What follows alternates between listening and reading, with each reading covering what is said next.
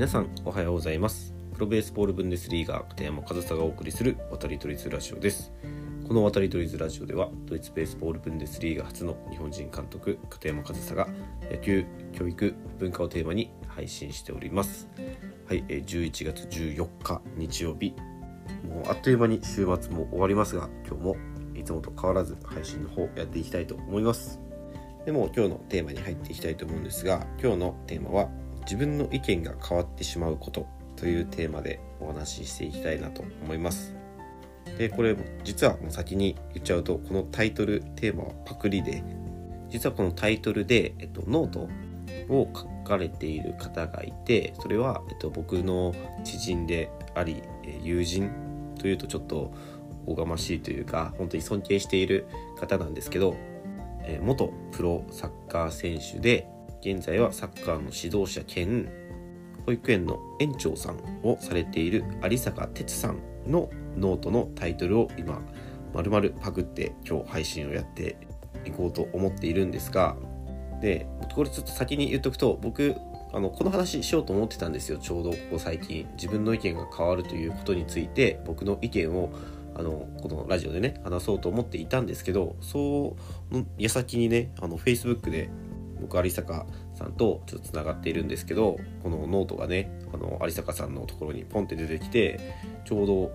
この話しようと思ってたんでやっぱり読むじゃないですか。そしたらあの有坂さん僕本当に尊敬してるんですけど何を尊敬してるかというと何でしょうね。なんか人としてその人としての感性すごい独特でなんか僕にはないものだったりまあもう本当に有坂さんにしかない感性みたいなのをお持ちでやっぱりないものねだりというかね自分にないものを持ってる人に対してはやっぱりすごく尊敬するというかすごく僕の好きな感性をお持ちでしかも文才もあってねなんでノートとかすごく好んで有坂さんのノートを読むんですけどこのノートの中でね有坂さんもこの自分の意見が変わってしまうことについてすごく考えさせられたという内容のノートです。でも詳しくはね今日概要欄に貼っておこうと思うのでそちらを読んでいただけたらなというふうに思うんですけど、まあ、ざっとね概要で説明すると、まあ、有坂さんがそのラジオまあポッドキャスト Spotify とかで聞いていた中で自分の言ったことや昨日までの考えが変わってしまうという小さな悩みに対して人間の細胞は毎日生まれ変わっていて何十日かしたら全部の細胞が入れ替わっちゃうんです。だから今日と昨日では考え方が変わることは当たり前です。というまあ、学者さんのね意見があって、えー、これあの小泉京子さんのあのラジオ番組なみたいなんですけどその小泉京子さんはその意見を聞いて毎日今日の自分と向き合う今日の今日は今日の私なんですよねと、えー、昨日の私はこう思ったけど今日の私はこう思うっていうのを許してあげるということは自分を感じるということじゃないかなというふうにおっしゃっていたと。でそれをね聞いて有坂さんはあのブラジルやコスタリカであのプロとしてプレーをされていたんですけどその時の現地の友人やチームメイトはもうコロコロ意見が変わっていたと。それに対して当時の有坂さんは言ってることは違うだろうと文句を言うといやいや昨日は本当にそう思ったんだよって。でも今日は違うと思ったんだからしょうがないだろう。っていう風に返ってくるんですって。でその当時はそんなの完全に言い逃れだろうって思っていたんですけどそのラジオを聞いてそうじゃないんだなというふうに気づけたと。であの昔はね一度一体意見を変えることに対してすごく苦手意識だったり一度口にしたことは変えたりね、えー、結論を曲げたりしちゃダメだろって思っていたとそれはもちろん大事なことだけどただその考えがもう自分の中でしっくりこなくなっているのに言ってしまった以上引き下がれないみたいなそういう過去の自分にとらわれてしまっているだけで意見を曲げないのであればそれはすごく危険なことだなとこのラジオを聞いて思ったということが綴ってあってですね。で最後にこのノートの締めになる言葉を奥さんの言葉で締めているんですけどこれはもう本当にすごく素敵な言葉なのでそれはね是非ノートの方で読んでいただきたいなっていうふうに思うのでちょっとあえて言わないんですけどいや本当に有坂さんに関してはすごく素晴らしい感性をお持ちだなっていうのとあとはすごい今こうやって僕読んだんですけど僕が今読んだのより本当に一度読んでほしいんですけど全然今僕が口で言ったような内容ではなくその文才っていうのはこういうことを言うんだろうなっていうふうになんかすごく情景が思い浮かんだりスッとなんか腑に落ちるような書き方をしてすごく入ってきやすい文章を書いてあるのでちょっと本当に有坂さんのノートは読んでほしい。ので今日はちょっとご紹介してるっていうのもあるんですけどあのちょっと話を戻すとあの今日はねあの自分の意見が変わるということですよね。でこの有坂さんのノートにあるように、まあ、僕も本当に意見は変わっていいと思いますしそう、ね、昔の自分の意見がしっくりこないのにもう言ってしまった以上引き下がれないからその昔の自分にとらわれてしまっているようなその意見を変えないっていうのはすごくダメなこと危険なことだなっていうのも僕はすごく本当に納得したというか本当にそうだなっていうふうに思います。でやっぱり変わることって進化発展だと思うんですよ。むしろ変わらないということはその進化発展がないということにもつながると思うので考えはねいろいろ変わっていくべきだと僕は思うんですよね。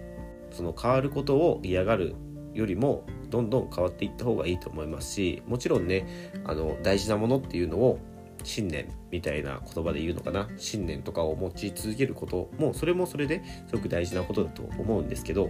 もう自分が納得できてないのに言ってしまった以上変えられないとかもうこれは良くないことだって分かっているのになんか意地だったりなんですかねあとは立場や建前みたいなもので意見を変えられないっていうのは本当にそれは僕は良くないことだなっていうふうに思うので本当に変わることは僕はすごくいいことだなというふうに思っています。ただただですよ。で変わる意見が変わる人ってあの別に珍しいことじゃないというかいっぱいいると思うんですよね。ただ僕はそっちの方で今日僕は僕がしたかった話は実はここからなんですけどその自分の意見が変わった時にその自分の意見が変わったということを自覚することはすごく大事だなっていうふうに思うんですよ。でさっきご紹介したその有坂さんのあのコスタリカやブラジルの友人の話。昨日はそう思ってたけど今日は違うと思ったんだから仕方ないだろうっていうねあの自分の意見が変わってることをちゃんと自覚してるじゃないですか。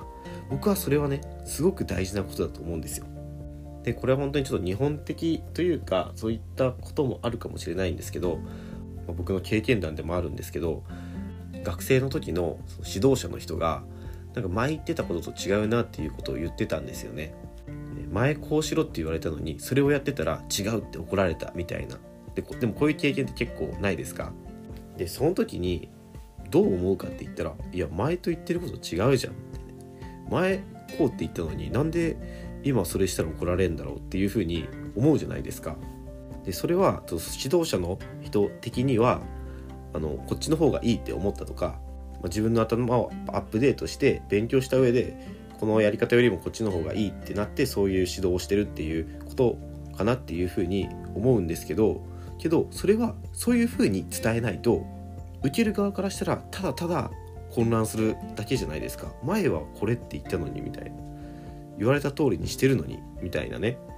けどそういう上下関係がある中での指示だったり意見っていうのは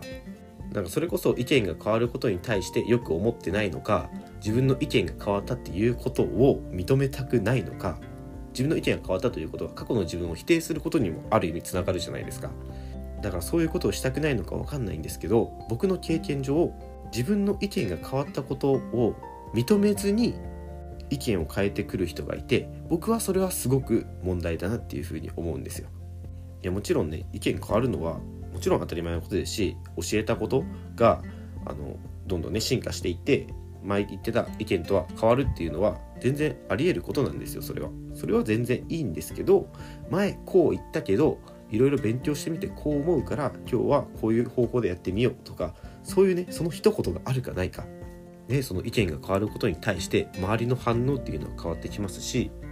もっとタッチが悪いのはねその最初にも言ったんですけど意見が変わったことに対して自覚してない人っていうのもいるんですよね。前こう言ってたのに数日後全然反対のことを言ってるみたいな。けどそれはその人にとっては反対のことを言ってる自覚がない。